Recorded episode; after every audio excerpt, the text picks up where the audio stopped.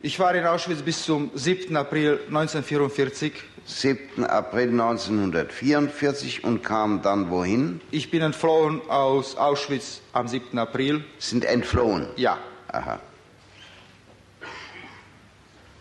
Und sind auch dann in Freiheit geblieben? Und ich äh, bin zurückgekehrt in meine Heimat, nach der Slowakei.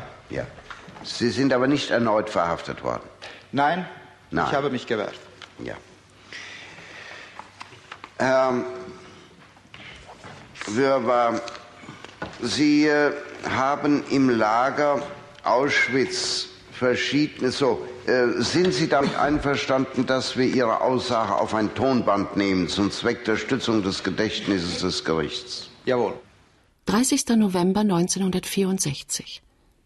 116 Verhandlungstage hat der Auschwitz-Prozess bereits hinter sich. Hans Hofmeier, der ruhige Vorsitzende des Schwurgerichtes, vernimmt den 40-jährigen Biochemiker Rudolf Wirber, der aus England nach Frankfurt am Main gekommen ist. Herr Wirber, Sie ähm, waren im Auschwitz-Lager mit verschiedenen Tätigkeiten beschäftigt. Jawohl.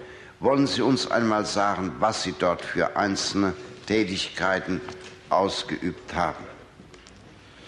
Die ersten sechs Wochen äh, war ich tätig in einem äh, Hauptwirtschaftslager der SS. Ja. Dann war ich äh, eingereiht in eine Gruppe, die für IG Farben arbeitete, Wie auf den lang? Buna-Werken. Wie lang? Dort war ich ungefähr vier Wochen. Vier. Ungefähr vier Wochen. Ja. Vielleicht sechs Wochen. Ja.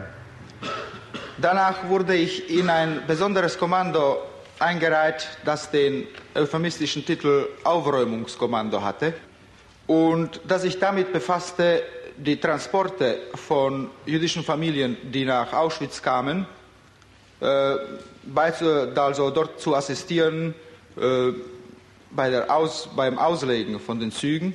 Der Tonbandmitschnitt äh, des Auschwitz-Prozesses ist gemacht worden nur für die Beratungen des Schwurgerichts. Im fünften Stock, Querriegel 3 des IG Farbenhauses in Frankfurt am Main, sitzt Werner Renz.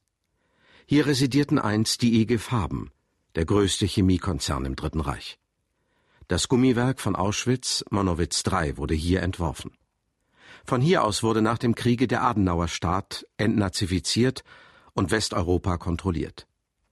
Abrahams Building nannten die GIs das Hauptquartier der amerikanischen Armee im Pölzigbau. Heute gehört das Gebäude der Johann Wolfgang Goethe Universität.